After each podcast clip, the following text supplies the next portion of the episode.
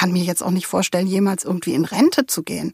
Also ich würde immer weiterschreiben mhm. wollen, solange Menschen meine Bücher lesen wollen. Dora Held trifft. Ein Podcast von DTV Audio. Mein heutiger Gast heißt entweder Indra oder Felicity. Und es gibt auch verschiedene Nachnamen, nämlich Janoschke oder Janos oder Whitmore. Und wir erklären das gleich auf, wir lösen gleich auf. Erstmal freue ich mich, dass sie da ist. Meistens heißt sie Indra. Liebe Indra, herzlich willkommen in diesem Podcast. Dankeschön. Ich freue mich auch sehr, dass ich hier sein darf. Wir reden heute über alles Mögliche. Wir reden über eine sehr große Zielstrebigkeit, die du hast und eine große Konsequenz. Ähm, du hast irgendwann mit zwölf dir vorgenommen, du möchtest Schriftstellerin werden, nachdem du Agatha Christie's Biografie gelesen hast und hast aber viele Umwege gebraucht, um das zu werden, aber das nie nicht verfolgt. Ähm, das hat mich schwer beeindruckt, was du gemacht hast. Wir fangen von vorne an. Du bist in Herdecke geboren und stimmt das, du hast mal Krankenschwester gelernt? Ja, also ich war die schlechteste Krankenschwester, die man sich vorstellen kann, aber ich war Krankenschwester tatsächlich. Mhm. Hab neun Jahre im Krankenhaus gearbeitet. Ja. Das ist mal praktisch. Meine Schwester hat auch mal Krankenschwester gelernt, Kinderkrankenschwester. Und sobald irgendjemand ah. was von uns hat, geht man zu ihr. Also egal wie lange ja, das her ist, das ist, glaube ich, zwar. Nee, da kommt bei mir keiner auf die nee. Idee, mich irgendwie danach zu fragen. Also mal eben Verband wechseln oder ein Pflaster wechseln oder ja. so, einen Splitter ziehen. Nee, nee. Bei mir gar nicht, nein. Ähm, Du hast aber auch an der Ruhr-Universität in Bochum Germanistik und Religionswissenschaften studiert. Wie war denn da die Reihenfolge? Genau. Also ich hatte ganz normal nach der Schule eine Ausbildung gemacht und habe eben dummerweise Krankenschwester gelernt. Oder was heißt dummerweise? Also heute bin ich auch froh äh, um, um diesen Lebensweg. Aber es war wie ich hinterher so rückblickend sagen kann, für mich überhaupt nicht das Richtige.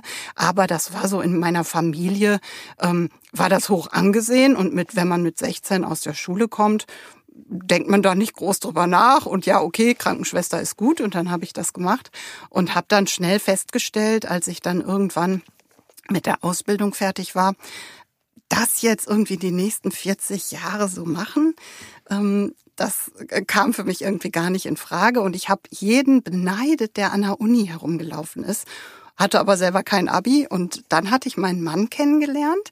Äh, da war ich 23, 24 und war halt mit meiner Ausbildung fertig, war jetzt im OP und hätte auch eine Zusatzausbildung zur OP-Schwester machen können. Und ähm, dann habe ich gedacht, ach, ich muss es jetzt einfach nochmal versuchen, mein Abi nachmachen. Und ähm, nachdem mir so mein Vater sagte, meinst du, dass du das schaffst, das Abitur nachmachen? Und dann habe ich so einen Ehrgeiz gehabt, dass ich natürlich das beste Abi des Jahrgangs gemacht habe, in die Studienstiftung des deutschen Volkes aufgenommen wurde und ein großartig tolles Studium hatte, was total viel Spaß gemacht hat. Ja, und ähm, währenddessen hat sich ja dann schon wieder das mit dem Theater entwickelt und so hat mich mein Leben dann immer ähm, ganz woanders hingebracht, als es eigentlich mal geplant ja. war. Du hast ähm, Germanistik und Religionswissenschaften studiert und dein Mann ist Schauspieler und Regisseur. Ja. Das war er auch genau. schon, als du ihn kennengelernt hattest, oder war er da auch schon ja. auf dem Weg? Ja, genau. Das, wir haben uns am Theater kennengelernt. Also ich hatte damals, das war 2001, ähm, so Gesangsunterricht bei einer alten Engländerin genommen.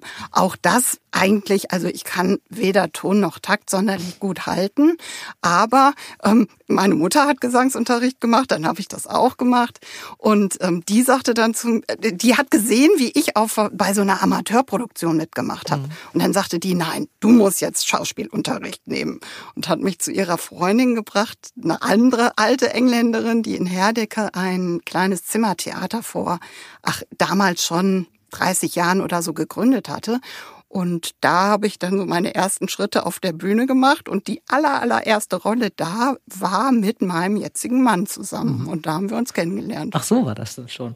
Und ihr habt dann mhm. aber zusammen äh, viele Jahre äh, Literatur oder Literaturtheater ja. hieß das, also Literatur genau. mhm. mit Ja. Genau. Genau. Ne, ich rede irgendwie undeutlich, mag ich gerade selber.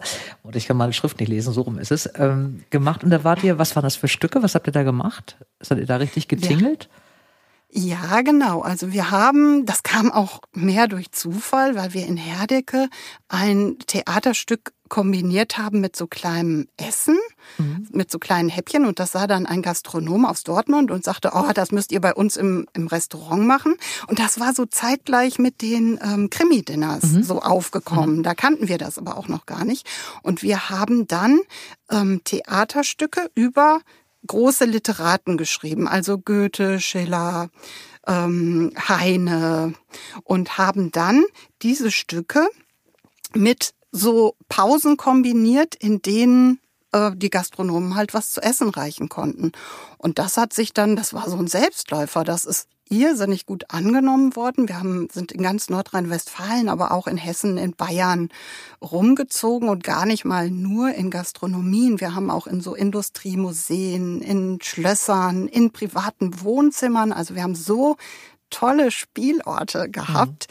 Mhm. Ja, und die Theaterstücke haben wir halt schon selbst zusammengestellt. Das war aber immer, also ich habe versucht, das Leben der Literaten durch deren Werke darzustellen. Also sage ich jetzt mal beim bei Goethe, wenn der sich in Weimar ähm, ja so so eingeschränkt gefühlt hat und konnte sich nicht so ausleben, dann eben konnte man sehr sehr schöne Passagen zum Beispiel aus dem Werther nehmen, mhm. die dann passten.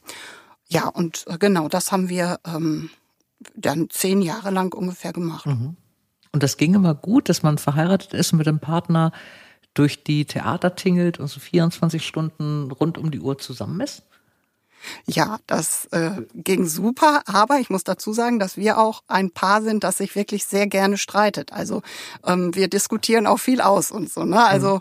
ähm, und ich glaube, sonst wäre es nicht gegangen, wenn jetzt irgendwie einer immer den Ton angegeben hätte und der andere ähm, dann hätte nach der Pfeife tanzen müssen oder so. Ähm, dann wäre es nicht gegangen. Mhm. Aber wir haben schon ähm, sehr viel diskutiert und ich glaube, dadurch sind wir auch immer weitergekommen. Mhm. Und das habt ihr gemacht bis 2011 und dann hattet ihr keine Lust mehr äh, zu reisen und habt ein Theater ja. eröffnet. Ja, es war eigentlich, also wir hatten eigentlich gar keine Not, ähm, das Tourneetheater-Dasein abzugeben, weil das war was, wir hatten ja fast keine Kosten. Mhm. Wir sind rum, wir hatten unser kleines Auto, da hatten wir eine kleine Lichtanlage, eine kleine Tonanlage und mehr brauchten wir damals auch mhm. nicht mhm. und sind hingefahren und haben gespielt und haben Geld gekriegt und sind nach Hause gefahren. Mhm. Und ähm, ich wollte eigentlich an der Uni bleiben. Mhm. Ich hatte ja jetzt, war jetzt im Master und ähm, das sah auch alles ganz gut aus, dass ich da irgendeine Promotionsstelle auch hätte kriegen können. Und ähm, dann kam ähm, ein Geschäftsmann aus Wuppertal auf uns zu und meinte, er hätte ein altes Kurbad gekauft und möchte da ein Theater reinmachen. Dann haben wir uns das Gebäude angeguckt und das war so ein wunder, wunderschönes Jugendstil-Kurbad, ähm, dass wir da nicht Nein sagen konnten und haben dann ganz viel Projektplanung gemacht und dann hat's am Brandschutz ist mhm. äh, am Brandschutz gescheitert und ähm, dann hatten wir aber diese ganze Projektplanung gemacht und ein Bekannter aus Herdecke, auch ein Schauspieler, der da war, der hatte schon vorher zu uns gesagt, aber ich verstehe nicht, warum macht ihr das in Wuppertal, macht es doch in Hagen oder Herdecke, da habt ihr so viele Fans. Ja, und dann haben wir ähm, einfach gesucht. Ich habe wirklich bei, bei Google eingegeben, Industriegebäude Hagen, und da kam als allererstes so eine wunderschöne alte Kapelle. Mhm. Also es ist nicht wirklich eine Kapelle gewesen, sondern es war ein Pumpenhaus von einer Textilfärberei. Aber das kam als allererstes. Und die haben genau sowas gesucht. Und wir haben, ähm, ja, dieses Gebäude, das hat uns eigentlich fast gefunden. Mhm. Und das hieß im Theater an der Vollme dann, als ihr angefangen habt, ne? Genau, ja. genau. Das also für die Zuhörer jetzt, äh, es heißt heute immer noch so, ich habe es im Internet gegoogelt, das ist ja wirklich traumhaft schön. Und ihr habt auch draußen Bühnen gehabt und sowas, ne? Also mit Freiluftgeschichten ja, und so. Also wirklich ganz toll. Und das habt ihr 2011 eröffnet und habt es mhm. dann, ja, elf Jahre oder zwölf Jahre gemacht, eben eigentlich jetzt bis in diesem, in, bis zu diesem Jahr und jetzt habt ihr abgegeben genau. oder du hast abgegeben. Genau. Du hattest die Leitung, ähm, weil jetzt irgendwie der, keine Ahnung, die vierte Karriere bei dir gestartet ist, auch schon länger, du machst immer alles parallel, aber äh, du dich jetzt entschieden hast. Ähm, wie schwer ist es dir denn gefallen, da aufzuhören und es zu übergeben, deinen Mann da zu lassen auf der Bühne und du bist jetzt da in, in der Autoren, ähm, im Autorenleben angekommen. Wie schwer war das? Ach, eigentlich gar nicht. Also tatsächlich, es ist ja noch da und wir haben äh, mit dem, mit unserem Nachfolger sozusagen ein super gutes Verhältnis. Der ist vom ersten Tag an da gewesen und mein Mann spielt ja quasi jeden Abend noch da und es war die letzten Jahre schon so, ja, eher so ein Klotz am Bein, denn ich bin jemand, der macht immer alles tausendprozentig oder halt dann minus. 200 Prozent.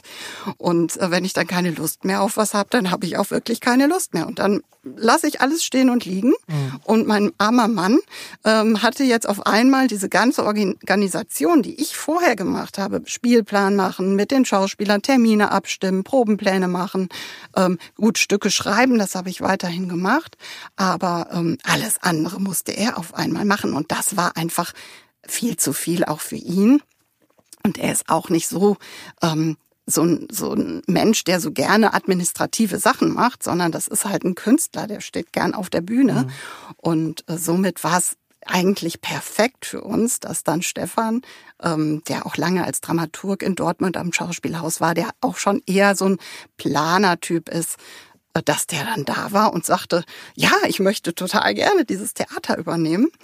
Ja, und jetzt ist es sozusagen ja immer noch unser Baby. Wir sind immer noch sehr nah da dran, ähm, können das nutzen. Also ich könnte da jetzt auch jederzeit eine Lesung machen oder so. Mhm. Ähm, ist uns halt freundschaftlich verbunden geblieben. Ihr habt ja über 1000 Aufführungen gehabt, also jetzt in der Zeit, als du die Leiterin warst. Äh, hast du die Stücke, schreibt ihr die zusammen? Habt ihr die zusammengeschrieben? Hast du es alleine gemacht? Habt ihr da Co-Autoren? Ja, äh, ähm, also grundsätzlich habe ich die Stücke geschrieben und Dario hat dann drüber gelesen und nochmal so Witze eingefügt oder ähm, ja so ein bisschen wie so ein Lektor die Arbeit gemacht, dass er gesagt hat, hier, das ist doppelt oder da wiederholst du dich. Mhm. Ähm, alles in allem habe ich aber hauptsächlich die Stücke geschrieben und das war gar nicht, weil ich gerne Theaterstücke schreiben wollte, sondern weil die Tantiemen so hoch sind. Mhm. Und wenn man halt ein kleines Theater mit 100 Plätzen hat, das nicht subventioniert wird, sind wir natürlich darauf angewiesen, ähm, dass wir möglichst viel der Einnahmen behalten mhm. können. Ne, und da dann immer diese Abend, also es war dann immer ja eine Mindesttantieme, auch wenn da nur 20 Leute saßen, musste man trotzdem 100 Euro oder so an Tantiemen bezahlen. Mhm. Und das habe ich dann nicht eingesehen, habe gedacht, komm, ich kann Romane schreiben, dann kann ich auch Stücke schreiben. Mhm. Wie, wie lange sitzt du an so einem Stück? Also einfach das aus Interesse? Tatsächlich. Hm? Ja, relativ schnell. Ähm, also wir in, in Hagen laufen vor allem Komödien oder Krimikomödien. Mhm. Und da ich ein auch sehr großer Fan von beidem bin, ähm, habe ich ich habe einfach immer irgendeine Idee gekriegt und habe gedacht, ach ja, darüber müsste man mal was machen, habe mich hingesetzt und wusste ja, für wen ich das äh, schreibe. Mhm. Ich wusste, wer mitspielt und habe die Reden gehört und konnte, ach, ich sag jetzt mal, ja, lass das mal so ein, zwei Wochen gewesen sein, dann stand diese grobe Fassung und ähm, damit konnte man dann schon anfangen zu proben. Mhm. Und hinterher habe ich es dann nochmal überarbeitet, ähm, weil manche Sachen halt dann nicht so funktionieren oder so. Das merkt man dann erst beim Proben. Ähm, ja, das, aber das war schon eine recht schnelle Sache, wenn man einmal die Idee hat. Mhm. Das klingt bei dir alles wahnsinnig leicht. Ähm, deswegen, also ich habe hier große Bewunderung für das. Du hast ja auch ganz viel parallel gemacht. Du hast neben dieser Theatergeschichte, und das ist ja wirklich, es ist ja nicht so ein bisschen Theater, sondern du, ihr habt da alles selbst gemacht, du hast mitgespielt, du hast die Stücke geschrieben, du warst die Leitung, du hast äh, gerade eben schon gesagt, die Programme zusammengestellt, die Organisation gemacht und nebenbei äh, und es waren, wie gesagt, über 1000 Stücke jetzt in diesen Jahren. Also das ist richtig viel mhm. auch, was ihr da auf die Beine mhm. gestellt oder auf die Bühne gestellt habt. Und nebenbei hast du aber ähm, überlegt, du willst Schriftstellerin werden und nicht nur Theaterstücke, sondern auch Romane schreiben. Und hast das auch nebenbei gemacht. Und am, im April 2016, also jetzt sieben Jahre bevor ihr abgegeben habt, den ersten Verlagsvertrag mhm, ähm, genau. gemacht. Und mittlerweile äh, hast du jetzt Verträge über 14 Bücher Jetzt muss ich überlegen, mhm. sieben sind schon erschienen, das achte kommt jetzt, glaube ich, gerade. Bin ich richtig? Ja, das neunte, das neunte kommt, kommt jetzt schon. Ja. Genau, also ja, du bist genau. irgendwie genau. wirklich eine Viel- und Schnellschreiberin. Ähm, ich, ich fand das ganz spannend, weil äh, ich habe mit vielen Leuten schon gesprochen, die irgendwann angefangen haben zu schreiben. Und wenn man dann so fragt, warum hast du geschrieben, ist eigentlich eine beknackte Frage, finde ich. Ähm, was gibt dir das Schreiben, ist meine liebste Frage. Ähm, oder wieso kommt man auf die Idee? Dann kommen mir immer tausend Geschichten und meistens, also bei mir ist es so eine Langeweile äh, entsprungen und einer, einer, eines Gefühls, ich muss was Neues machen. Du hast ja wirklich Arbeit gehabt bis zum Anschlag und äh, hast aber trotzdem das immer gewollt. Gab es da nie irgendwie so einen ja. Zweifel, dass du es mal schaffst? Das, das ist eine blöde ja. Frage, glaube ich. Ja, aber, aber ich, ich, ich du glaube, weißt, ich doch, ich, ich verstehe, was du meinst. Also und bei mir war es eigentlich eher andersrum. Also wie gesagt, ich wollte schon als Kind äh, Schriftstellerin werden, ähm, als ich halt Agatha Christie meine gute alte Zeit gelesen mhm. habe und dachte, boah, das hört sich so gut an und das ist, das ist der Beruf. Und immer wenn sie Geld brauchte, hat sie ein Manuskript geschrieben, sich dann ein Haus gekauft davon. Das äh, hört sich echt gut an. Ähm, und dann habe ich mich aber auch von ganz vielem, obwohl ich immer schon viel gelesen habe und ich bin ja schon, bevor ich selber lesen konnte, hat man mir stundenlang vorgelesen und so. Ähm, und ich bin, habe mich dann von diesen ähm, diesen Bedenkenträgern, die immer sagen, ach, du schaffst das nie beim Verlag, beim großen Verlag unterzukommen, habe ich mich immer entmutigen lassen. Mhm. Und da ich eben so ein effektiver Mensch bin, ähm, ist es für mich schwer, ein Projekt anzufangen, ohne zu wissen, dass das auch eine Chance hat. Mhm. Und dann waren wir 2012 in England, also wir waren sehr, sehr viel in England und wir waren in Fowey.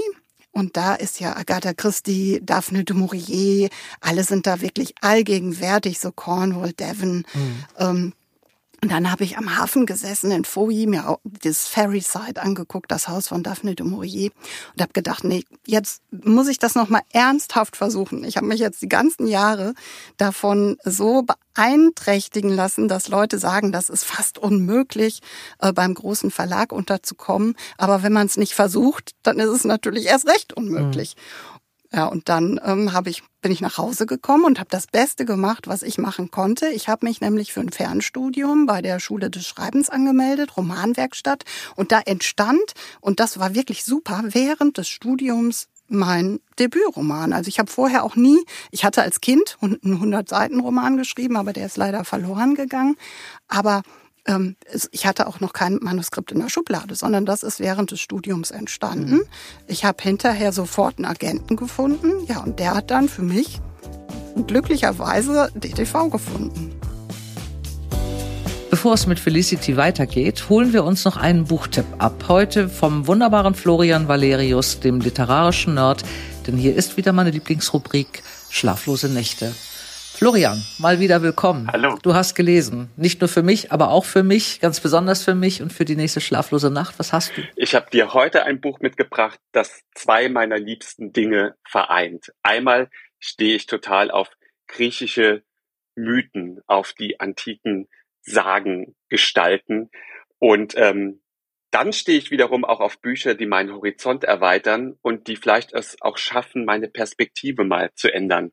Und das alles vereint und schafft Natalie Haynes mit Stone Blind, der Blick der Medusa, erschienen im DTV Verlag.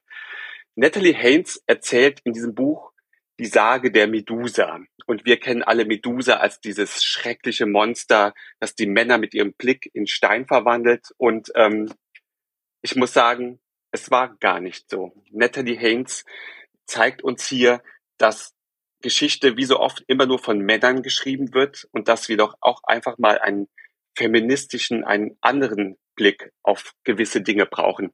Und ich habe dann nachgelesen bei Wikipedia und es ist wirklich so, die Geschichte der Medusa, es kommt Poseidon vor, Athene, Zeus, Hera, Perseus, Andromeda. Das wird schon richtig bei Wikipedia geschildert, aber es ist einfach so spannend, wenn du ein bisschen die Perspektive änderst. Und Haynes schildert ganz empathisch, wie Medusa, die eigentlich eine Sterbliche war, überhaupt zu diesem Monster geworden ist und wie sich daraufhin diese Geschichte entwickelt.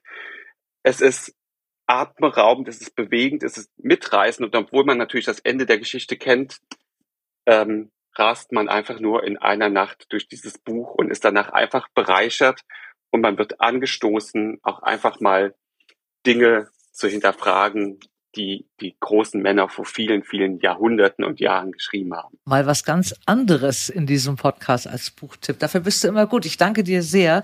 Natalie Hayes, Blick der Medusa. Florian, mit Grüßen nach Trier und bis ganz bald und vielen Dank und lies weiter. Das mache ich für euch. Ich danke. danke. bis Ciao. bald. Dankeschön.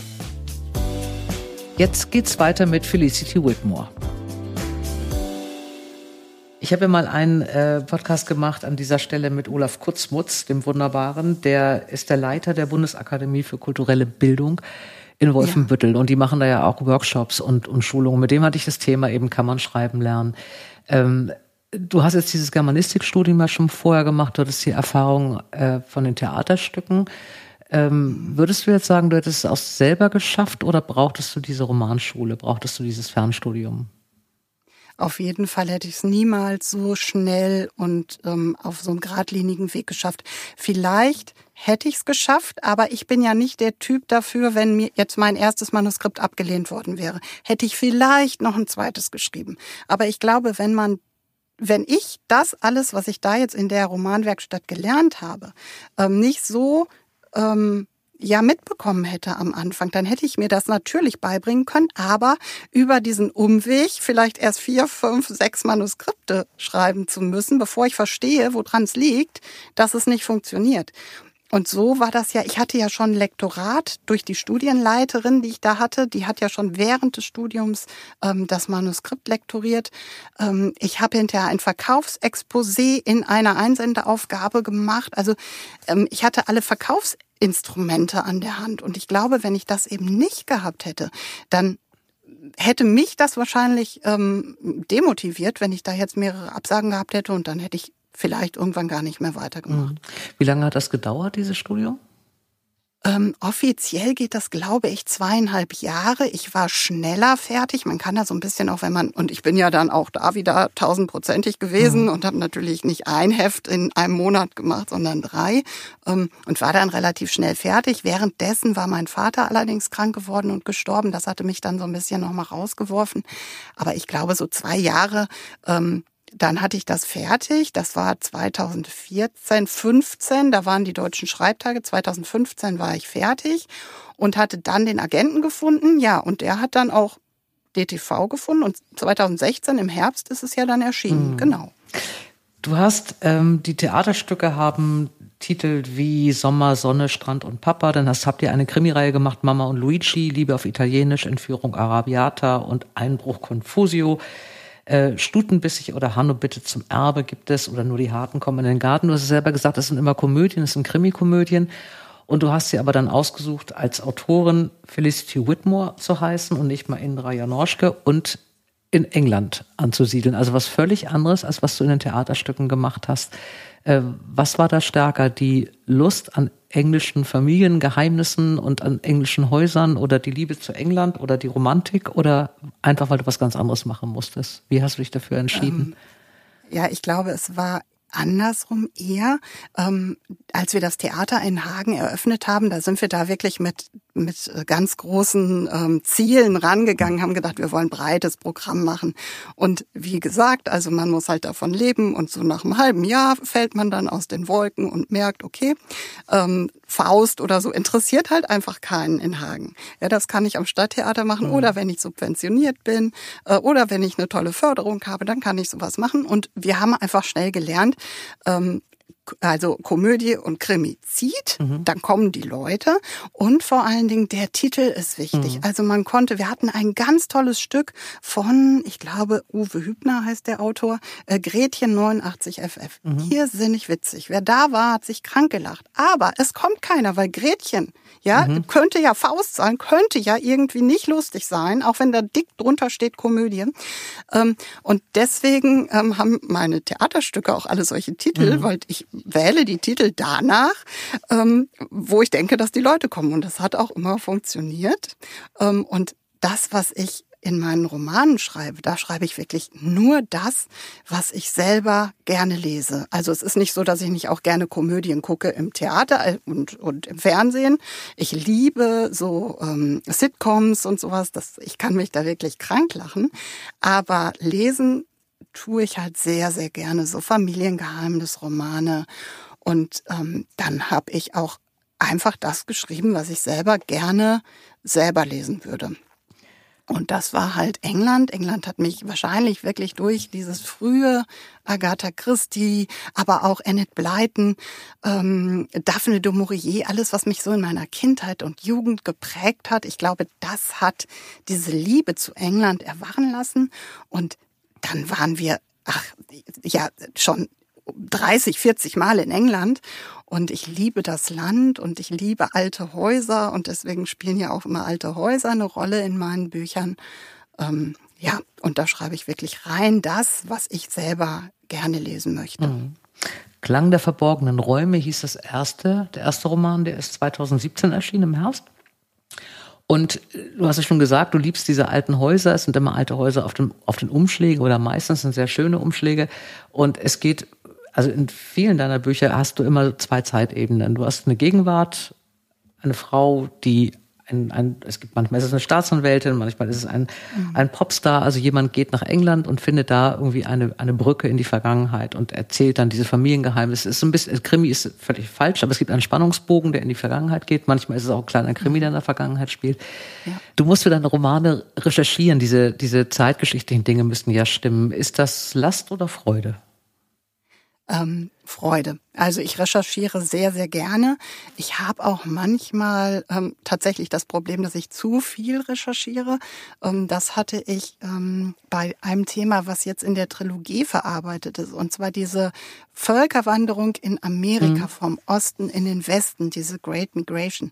Und da wollte ich immer was zu machen, weil ich finde, das ist so ein spannendes Thema. Aber es gibt irrsinnig viel Literatur dazu. Es gibt so viele Zeitzeugenberichte und so viele, ach, dramatischste Berichte, was da passiert ist. Und Menschen, die eingeschneit sind, sich gegenseitig gegessen haben und ich weiß nicht was. Also Drama pur und es bietet irrsinnig viel Stoff. Und da habe ich so viel recherchiert, dass ich überhaupt gar nicht mehr meine Geschichte darunter gefunden mhm. habe. Und als ich dann ähm, zufällig bei meiner Trilogie ergeben hat, dass meine Protagonistin genau um diese Zeit in Amerika landet, äh, da habe ich gedacht, jetzt kann ich es einbauen. Mhm. Das ist super. Jetzt halt nicht als, als Hauptthema des Buches, aber so als Hintergrund ähm, war es wunderbar. Und ähm, ja, es spielt ja meistens im viktorianischen England der historische mhm. Erzählstrang, weil es auch einfach so eine spannende Zeit war in England, war zu dieser Zeit äh, ziemlich viel Frieden. Es war eine sehr stabile Zeit unter Victoria. Da gab es keine Kriege im Land. Die Menschen hatten keine größeren Katastrophen zu verarbeiten. Und da hat sich ganz viel entwickelt. Deswegen waren die Viktorianer da schon teilweise weiter, als wir das hier in, im, im deutschen Gebiet waren oder im anderen europäischen äh, Gebiet, wo wir ja die ganze Zeit über auch Kriege hatten, Auseinandersetzungen hatten.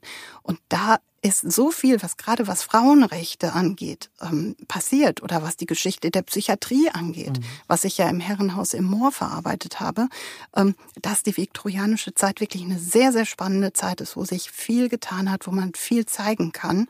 Ähm, ja, und äh, deswegen zieht es mich da immer wieder hin und da kenne ich mich auch ganz gut aus und muss dann immer nur noch mal so Feinheiten nachrecherchieren mhm. und muss mich nicht noch mal ganz neu eindenken. Mhm. Ähm, du hast die, es gibt ja diese, diese Trilogie, die ja bereits abgeschlossen ist, die Frauen von Hampton Hall, äh, mit drei Bänden. Du hast jetzt, ähm, das, im April kommt das wilde, der wilde Garten am Helford River. Das ist der mhm, genau. ein neues. Das letzte war das Geheimnis der verborgenen Bibliothek. Das ist jetzt gerade erschienen. Das heißt, du hast ja, du bist ja unglaublich fleißig bei der ganzen Geschichte. Ja. Und ähm, was, was ich so überlegt habe, was ist der, du hast ja wahrscheinlich erstmal den Strang und die, die, die historischen Geschichten, das ist dann dein Interesse oder deine Liebe dazu oder so. Ähm, mhm. Was ist denn der, ähm, oder wo kommt das her? Ist es ein Haus? Ist es ein Platz? Ist es eine Stimmung? Ist es eine Frau, die vorbeiläuft, wenn du am Hafen irgendwo in England sitzt? Wo kommt denn der erste Impuls her für deine Geschichte? Die ja, ja immer eine andere ist. Du hast ja immer eine andere Geschichte ja. in, der, in der Gegenwart. Ja. Ja, ähm, das ist ein bisschen unterschiedlich immer, aber meistens ähm, sind es tatsächlich Orte. Mhm. Also ich hatte jetzt, ähm, als ich im April ähm, letztes Jahr in England war, da war ich mal wieder im Exmoor, einem meiner absoluten liebsten Gegenden. Und da hat mir eine Freundin von mir, die auch ähm, Schriftstellerin ist und im Exmoor lebt, ähm, hat mir ein Haus gezeigt oder einen Platz gezeigt, wo mal ein Haus stand, aber nur ganz kurz, ein riesiges palastähnliches Gebäude, was dann nach 30 Jahren oder so abgebrannt ist und hatte ganz dramatische Geschichten da drin eigentlich. Mhm. Ähm, und ich stand an diesem Ort und dachte, das hier liegt eine Geschichte auf jeden Fall. Und ich habe jetzt auch tatsächlich die schon quasi verkauft. Also da ist schon ein Vertrag zu gemacht. Die wird, ähm, das, das werde ich jetzt als nächstes schreiben. Ähm, und da, ich weiß dann einfach in dem Moment, hier liegt eine Geschichte. Ähm, oder eben beim Herrenhaus war es wirklich, dass ich dachte, okay, das Thema Psychiatrie im 19. Jahrhundert ist so spannend und so ähm, konträr, weil auf der einen Seite es sind schreckliche Dinge, schreckliche Behandlungsmethoden mhm. ähm, da angewandt worden, aber es war ein Fortschritt zu dem, was vorher war. Wenn man in die Zeit vor der äh, vor dem 19. Jahrhundert, wo man überhaupt erstmal auf die Idee gekommen ist, äh, psychische Krankheiten als Krankheiten zu behandeln und nicht zu sagen, okay, die sind äh, komisch, die sperren wir weg in, in Narrenturm, ähm, die kann man nicht behandeln und die wurden dann ausgestellt, die konnte man, die, die äh, psychisch Kranken konnte man besichtigen ähm, und dann war das einfach natürlich ein Riesenfortschritt, dass man in Psychiatrien psychisch kranke Menschen behandelt hat. Aber diese Behandlungen an sich waren dann so brutal unsinnig mhm. und schrecklich, ähm, dass es so ein, so ein Widerspruch in sich ist. Allerdings halt ein Fortschritt. Mhm. Und sowas finde ich dann immer spannend. Ähm, ja, und das passiert mir öfter, dass mir irgendwie sowas begegnet und ich denke, dazu muss ich was machen. Mhm. Es gibt einen ähm, Kritiker, Alex Dengler, der schon seit vielen, vielen Jahren ähm, Bücher rezensiert und ich bin da jedes Mal erstaunt, weil ich immer denke, der ist ja noch gar nicht so alt dafür, dass er so viele Bücher gemacht hat. Der hat wirklich mal geschrieben, Felicity Whitmore wandelt auf den Spuren einer Lucinda Riley. Ähm, sind das große Füße, äh, auf die man ja. geht? Hast du so einen Druck bei dem, auch was du machst? Also du machst ja wirklich, wie gesagt, sehr viel und auch erfolgreich durchaus. Du bist mittlerweile bei über einer Viertelmillion Gesamtauflage, was eine Menge ist. Äh, ja. Steigt der Druck jetzt mit den, mit den Jahren? Du bist jetzt seit sieben Jahren dabei. Gerade mit deinem mhm. perfekten Anspruch, den du hast? Nee, also ich habe tatsächlich gerne Druck. Mhm. Also ich hatte jetzt auch noch mit meiner Freundin Marles Färber gesprochen.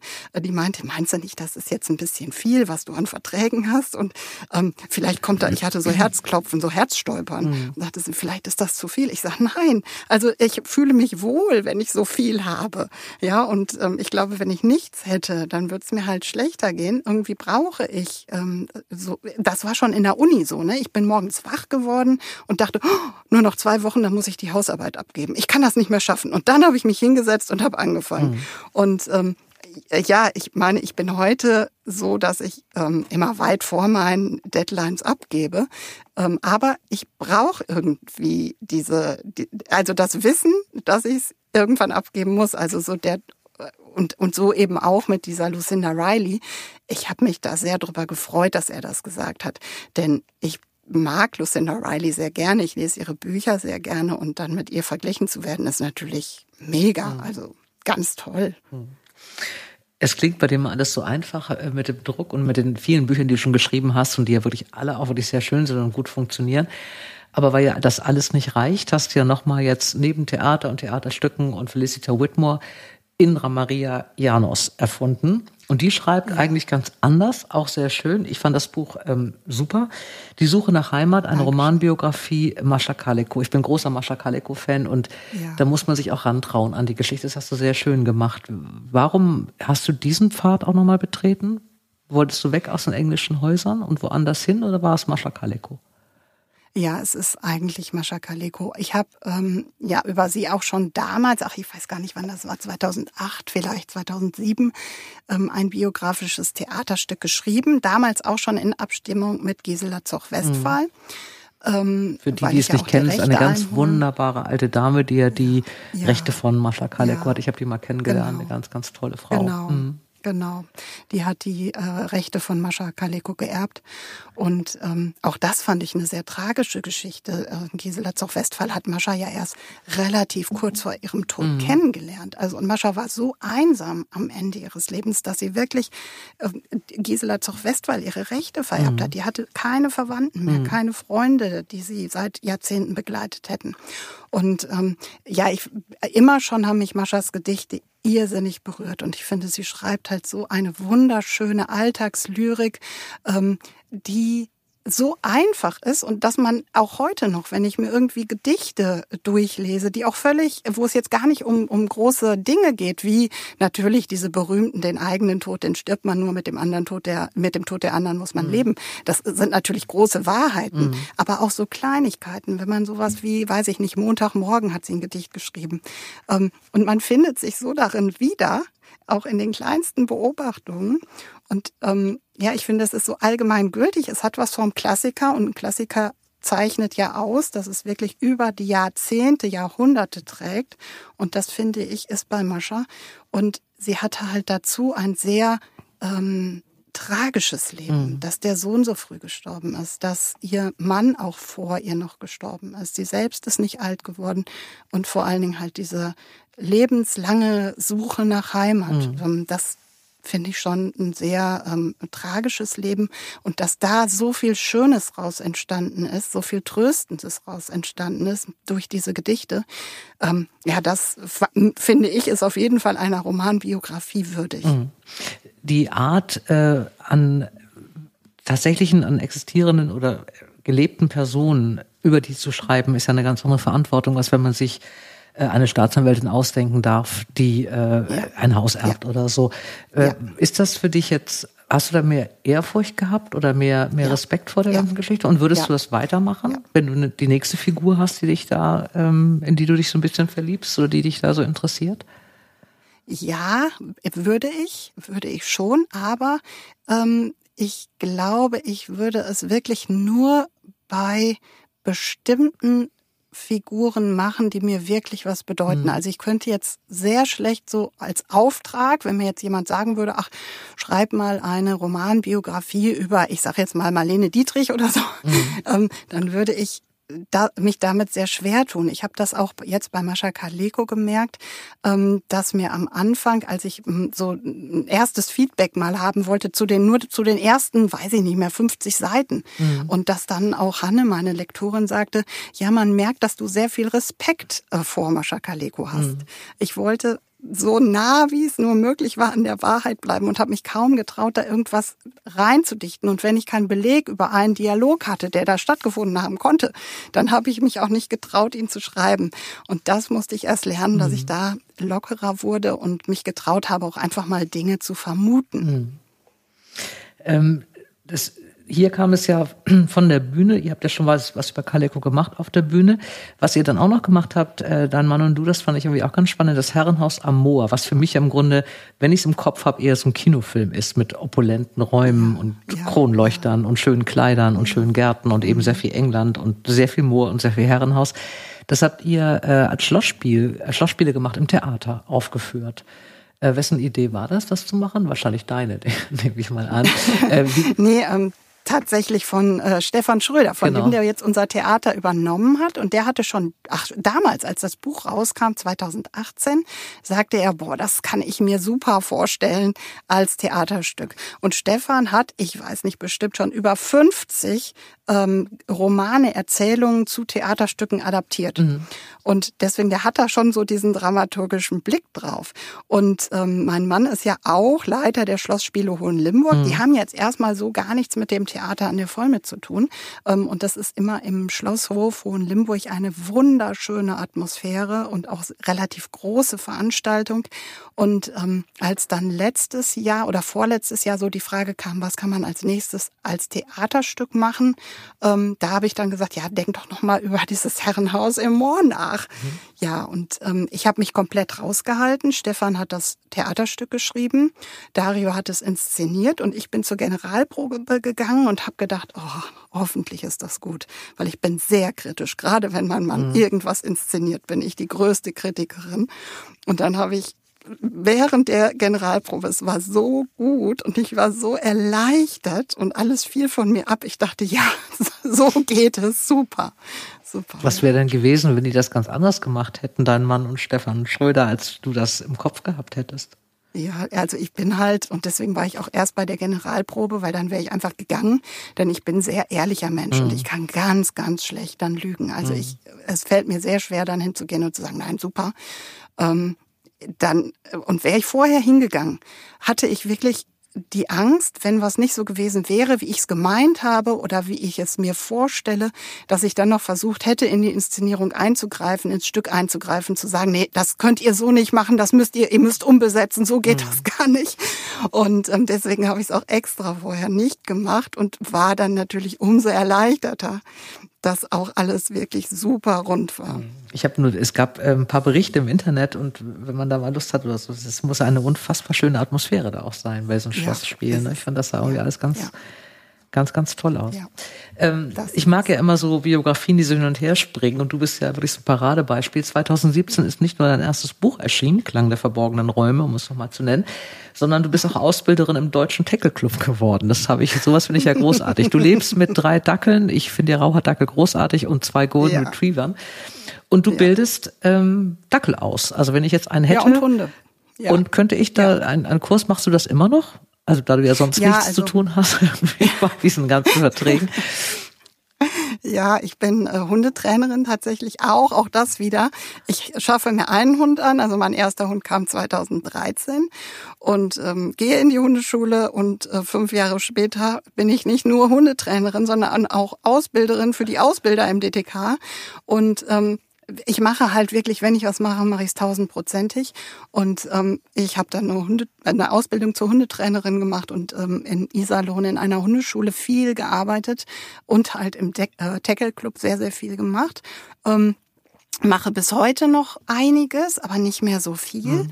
Und ähm, ja, in Iserlohn, da gebe ich jetzt nur noch so zum Beispiel jetzt einen Rückrufkurs oder so. Nicht mehr so äh, wie früher, dass ich wirklich jede Woche meine Gruppen hatte und jede Woche hingegangen bin, ähm, weil dafür habe ich jetzt wirklich nicht mehr die Zeit und möchte die Zeit, die ich dann habe, natürlich gerne mit meinen Hunden verbringen und mit meinen Hunden arbeiten. Mhm. Ähm, ja, genau. Und für einen Tackle Club, das ist halt Verein. Im Verein muss sich jeder einbringen. Mhm. Und deswegen mache ich halt sehr gerne da in den Bereich Ausbildung. Ähm, da investiere ich gerne was, weil mir das auch Spaß macht. Mhm. Ich mochte diesen, diesen Titel Pfotenakademie Ruhrgebiet. Das hat mir so gut gefallen. Fand ich ein ja. schöner Name. Ähm, und ja. du bist das also geworden, weil du fandest, dass die Trainer, die es gab, nicht so gut deinen Hund trainiert haben, wie du es könntest? Ist das so ein bisschen ähm, so? Nee, also ich habe zum Beispiel, ähm, wo du gerade Pfotenakademie sagst, da habe ich ganz, ganz viel gelernt bei Pia Gröning. Mhm. Das ist eine ganz tolle Hundetrainerin und von der habe ich das aller, allermeiste gelernt. Ähm, nein, sondern ich glaube eher, dass ich eine sehr gute Lehrerin bin. Also zwar eine Lehrerin ohne Geduld, also deswegen wäre ich dann, ich wäre super, ich würde einmal eine Klasse super durch die Schule bringen, aber danach hätte ich keine Lust, das mhm. nochmal zu machen. Und ähm, ich bin auch deswegen eine gute Hundetrainerin, weil ich sehr gut Sachen vermitteln kann. Mhm. Und ähm, ich kann den Leuten gut erklären, wie sie ihren Hund trainieren. Ähm, bei mir selbst mangelt es dann oft an der Konsequenz. Also meine Hunde sind jetzt bei weitem nicht die besterzogensten Hunde. Mhm. Wir haben keine Probleme, wir kommen super miteinander aus. Ähm, aber sicherlich gibt es ähm, Hunde, die, ähm, die besser an anderen Hunden vorbeigehen. Also wir wollen immer, wenn wir andere Hunde treffen auf der Straße, dann wollen wir alle Hunde töten. Mhm. Ähm, stört mich nicht ich äh, habe das im Griff, ich manage es, aber natürlich könnte ich daran arbeiten. Mhm. Aber da bin ich dann halt auch wieder nicht konsequent genug. Aber ich kann anderen erklären, wie sie es machen, dass sie es hinkriegen. Mhm. Du bist jetzt ja, äh, das sind ja lauter so äh, also ein bisschen Vorurteile, ein bisschen Klischees, aber ich bin ja immer sehr für Klischees zu haben. So lauter so verschiedene Bereiche. Also einmal ähm, diese, fangen wir da hinten von hinten an, diese, diese Hundeszene, also ich wohne in Hamburg, ich glaube, wir sind die einzigen in diesem Haus, die keinen kein Hund haben. Ähm, aber die sind ja alle irgendwie zusammen, die kennen sich ja alle untereinander, die Leute mit den Hunden. Und äh, dann auch noch diese Trainergeschichte und so, das ist die eine Geschichte. Dann hast du diese Theaterleute, die ich mir so ganz verrückt und wild vorstelle und so und ganz unkonventionell. Und dann hast du die, diese einsame Autorenschaft. Du bist aber auch relativ viel unterwegs auf Lesung und hast auch relativ, bist auch ganz gut vernetzt mittlerweile. Ähm, geht es alles drei nur zusammen? Äh, Krankenschwester ist schon zu lange her, aber geht das alles drei zusammen oder, oder gibt es so eine Sache, die du am liebsten hast? Oder kannst du nur eine Sache aushalten, die einsamen Autoren, weil du auf der anderen Seite diese Theater, diesen Theaterhintergrund noch hast und deine Hunde nee. und was weiß ich alles?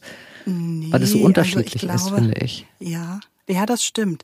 Ähm, aber grundsätzlich, das, was am meisten in mir steckt, ist auf jeden Fall die hundeliebende Autorin. Also wenn ich mit meinen, also ich könnte mit meinen Hunden in einer einsamen Hütte fünf Jahre überleben, ohne einen Menschen zu sehen. Ähm, das traue ich mir ohne weiteres zu. Aber halt je wieder ohne Hund zu sein, kann ich mir nicht mehr vorstellen. Ähm, oder nicht mehr schreiben zu können, das fände ich, fände ich schon sehr schwierig auf jeden Fall. Also ich kann mir jetzt auch nicht vorstellen, jemals irgendwie in Rente zu gehen. Also ich würde immer weiterschreiben mhm. wollen, solange Menschen meine Bücher lesen wollen. Und ähm, von allem anderen konnte ich mich ja auch immer wieder ganz gut trennen. Ja, es ist eine schöne Abwechslung auf jeden Fall, wenn man dann mal rauskommt und mal mit Leuten spricht. Aber ähm, mein Leben ist eh irgendwie so, dass ich also total viele Kontakte habe. Manchmal dann denke ich schon, wo ist denn jetzt schon wieder die Woche geblieben? Jeden Tag waren tausend Termine. Dabei bin ich doch jetzt eigentlich nur noch Autorin. Ich äh, gehe doch eigentlich gar nicht mehr in die Hundeschule. Und trotzdem hatte ich schon wieder zig Termine, wo ich auch ganz viel rede und mit Menschen zusammen bin. Und auch das macht mir Spaß. Also ähm, ja, aber das Wichtigste oder das, was so aus mir herauskommt, ist, glaube ich, wirklich eigentlich die Autorin, die mit ihren Hunden im stillen Kämmerchen sitzt, schreibt und liest. Das klingt als wahnsinnig romantisch und dann kommt auch noch der Schauspieler Ehemann dann abends nach Hause und bringt eine Flasche Rotwein mit. Äh, es ist wahrscheinlich gar nicht romantisch. Du bist ja bei dem Pensum, was du dir so vornimmst und bei deinem äh, Anspruch ein echtes Arbeitstier. Wie sieht der, der romantische Schriftstellerin Alltag denn bei dir aus? Wann fängst du an morgens? Um fünf. Also ich gehe um neun ins Bett und stehe um fünf auf, immer Sommer wie Winters. Weil die Hunde dann müssen oder weil du nicht mehr schlafen kannst? Nee, weil, weil ich gerne früh im Wald bin, mhm. äh, damit wir halt nicht so viele andere Hunde treffen. Wenn ich um elf gehe, dann sind so viele andere im Wald und ich muss andauernd die Hunde wieder anleihen und die anderen Hunde vor uns schützen, ähm, weil wir halt wirklich, also wir sind schon, Dackel sind schon hochaggressiv im Rudel und Mobbingkünstler mhm. und wenn dann ein anderer Hund kommt, dann ähm, wollen wir den nicht überleben lassen. Und das ist mir zu stressig und deswegen gehe ich sehr, sehr gerne früh morgens in den Wald. Ähm, es ist auch eine wunderschöne Zeit. Zeit. Mhm. Ich muss ein bisschen aufpassen wegen Wildschwein. Wir sind jetzt letztes Mal vom Wildschwein angegriffen worden, aber war alles gut. Ähm, ja, und dann bin ich so um acht wieder zu Hause. Dann haben wir schon, habe ich schon für einen Tag mein Fitnessprogramm weg. Meine Uhr sagt schon, ähm, ich habe alles erledigt, mhm. meine Fitnesspunkte erledigt. Und ähm, ja, dann fange ich an zu schreiben und gehe mittags nochmal mit den Hunden eine Runde. Und wenn ich, ich nehme mir immer vor, zehn Seiten am Tag zu schreiben. Wenn ich zehn Seiten geschrieben habe, höre ich auf. Es sei denn, es geht so aufs Ende zu und ich bin gerade in so einem guten Fluss. Also für Leute, die ähm, jetzt nicht selber jeden Tag schreiben, für mich sind zehn Seiten ein Wahnsinnstag. Also ich schaffe die nicht äh, am Tag. Also das ist meistens hänge ich bei zehn Seiten oder hausen, hau noch zwei ran, damit die zehn Seiten voll sind, aber muss am nächsten Tag drei wieder löschen, weil sie schlecht sind. Also zehn Seiten sind wirklich viel, finde ich. Also um mal das hier ich, anerkennend ja, zu bemerken ja, für die, ich, die ich gucke gar nicht zurück. Also ich, äh, das habe ich früher auch gemacht, dass ich dann nochmal gelesen habe. Und das lasse ich jetzt. Ne? Ich schreibe wirklich die zehn Seiten. Es sei denn, es ist viel zu recherchieren. Also mhm. bei Mascha, da habe ich das nicht geschafft mhm. mit den zehn Seiten. Mhm. Ne, weil ich natürlich andauernd nachgucken musste. Keine Ahnung, war der in Kurt Tucholsky in dem und dem Jahr überhaupt in Berlin? Konnte die den treffen? Und das dauert dann wieder, bis man da die richtigen Briefstellen gefunden hat und so.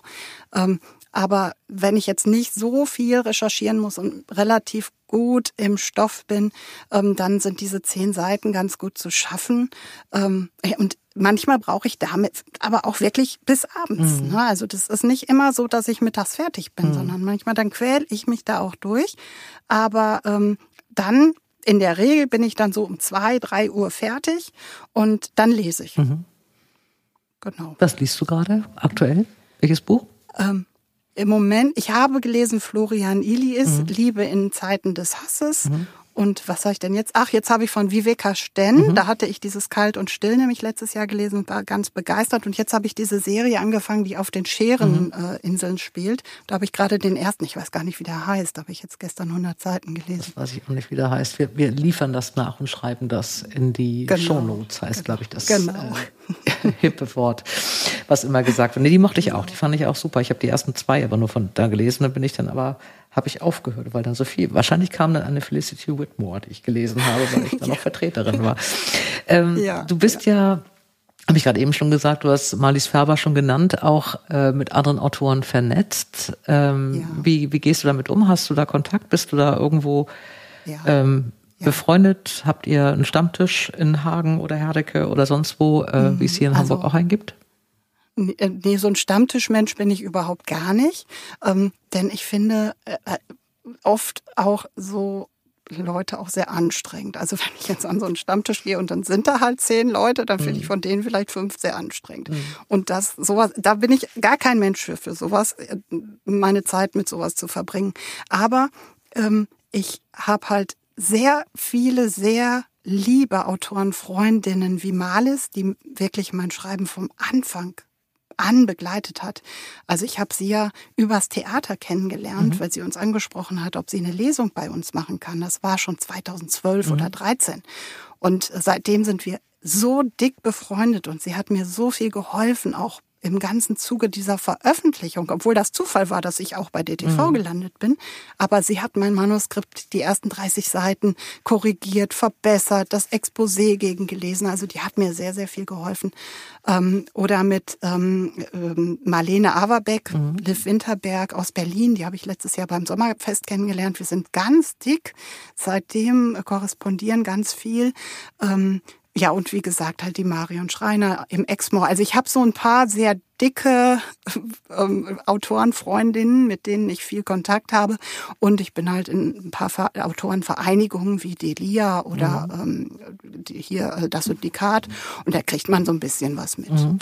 Da bist du auch in der Jury jetzt, glaube ich, bei Delia, habe ich gesehen, ne? Genau, mhm. mhm genau, ähm, genau. Findest du das, hilft es dir eigentlich? Also äh, ich frage es deswegen, weil ja ähm, Schreiben wirklich so ein sehr einsamer äh, Beruf ist, wenn man das anfängt und das noch nicht kennt. Und ich kenne, hab das so, ich bin in so einem Debütanten, in so einer Debütantenjury und da habe ich die Erfahrung gemacht, dass die Leute dann, wenn sie fertig sind mit dem Buch, wirklich auch durch sind. Also die sind auch wirklich dann, die müssen auch wieder unter Menschen und müssen erstmal wieder lernen, unter Menschen zu gehen. Man ist ja wirklich sehr auf sich gestellt und wird ja auch so ein bisschen asozial und egozentrisch. Ähm, hilft das, wenn man so Kontakte zu anderen Autorenkollegen hat?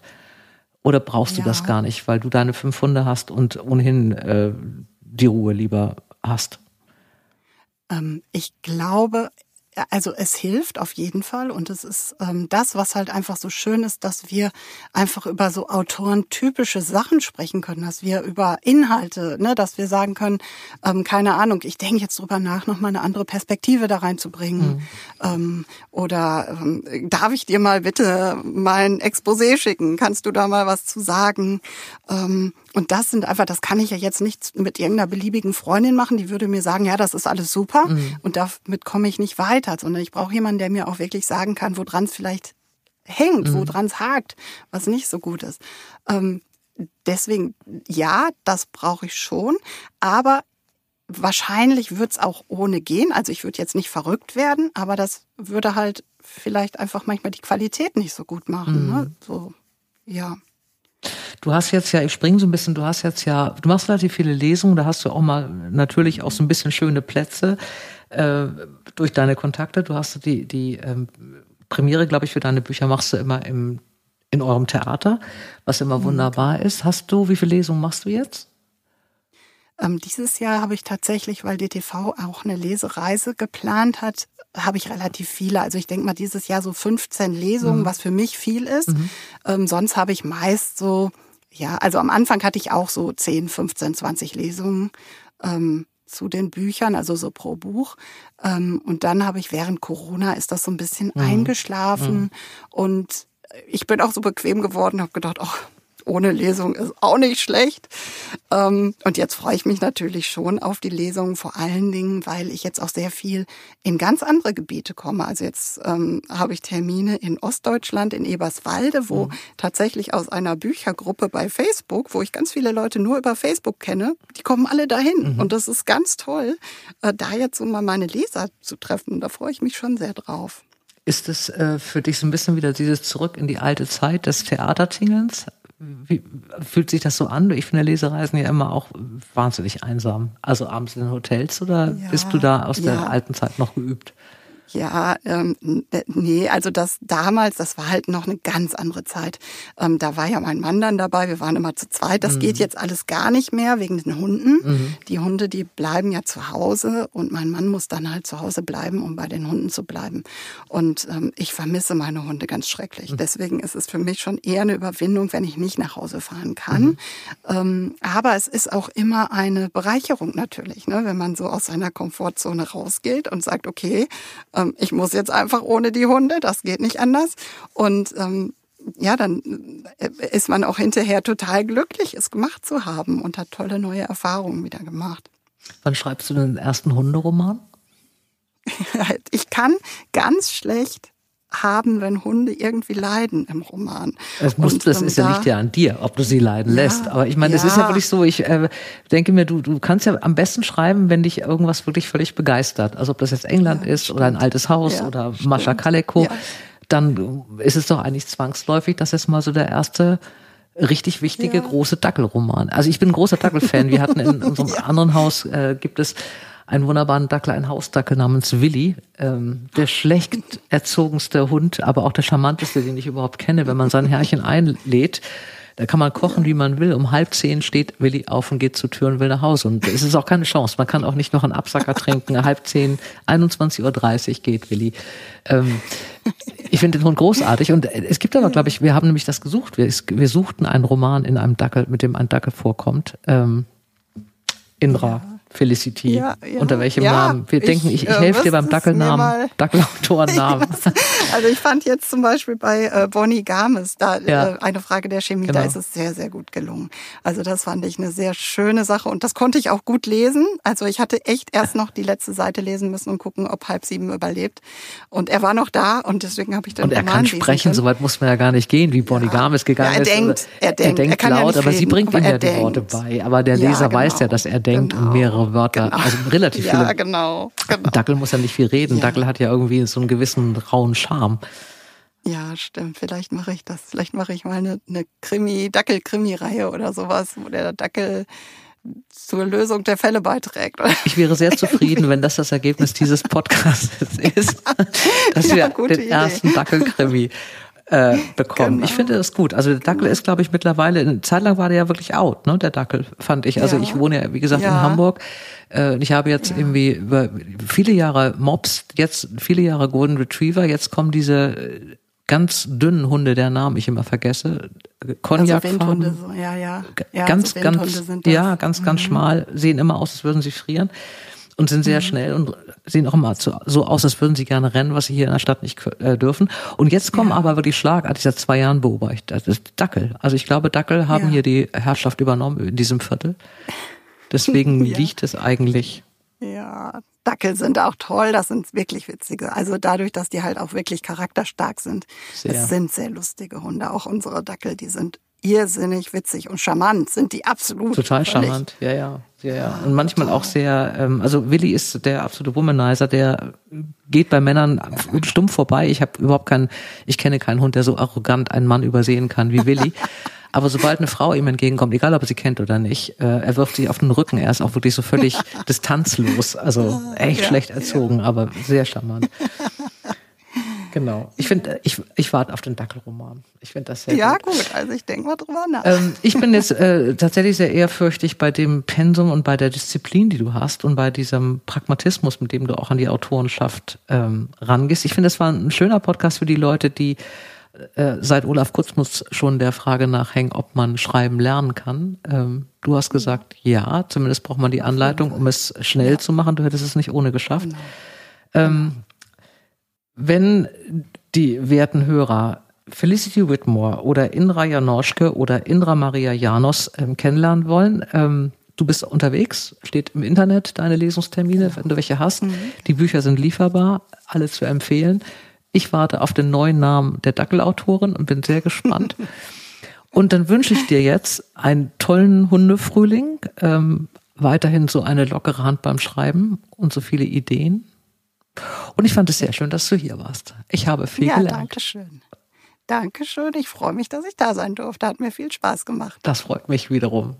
Mit Grüßen an die Dackel und die beiden Retriever nach Hagen aus Hamburg. Und bis bald mal irgendwann. Wir werden uns vielleicht sehen demnächst. Ja, hoffentlich. Liebe Indra Felicity, es war mir eine Freude. Mir auch. Eine schöne Zeit. Dir auch. Tschüss. Tschüss.